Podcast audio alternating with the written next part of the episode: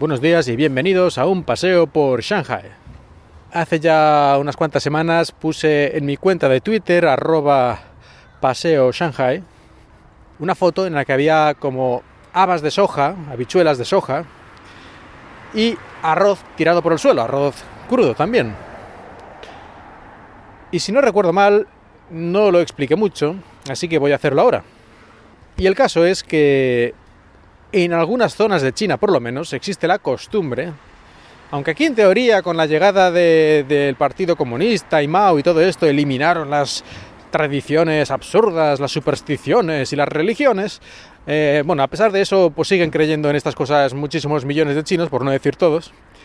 Y en este caso, por lo menos en algunas zonas, existe la costumbre, la creencia, como queráis denominarlo, de cuando te mudas a una nueva casa, pues hacer ciertos rituales para atraer la buena suerte y ese tipo de cosas, los espíritus benignos, etc.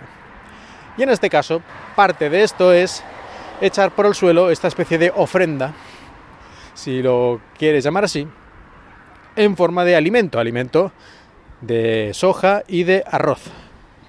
Tienes que echarlo por el suelo así, esparcido, y dejarlo ahí, no sé exactamente cuánto tiempo, pero bueno, creo que por lo menos un día. Y luego ya lo puedes, lo puedes barrer. Aún suerte que tanto la soja como el arroz no están cocidos, porque esto sería un gran problema si tuvieras que estar ahí echando arroz cocido y tal.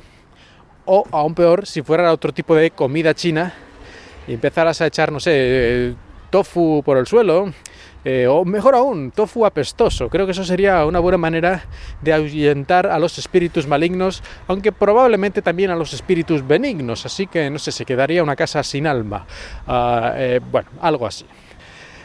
En todo caso, me resulta muy llamativo ¿no? ver este, este tipo de tradiciones que yo creo que en España no, no, existe nada parecido, por lo menos no es muy habitual ver la gente haciendo algún tipo de ritual, sea del tipo que sea, cuando se muda de casa.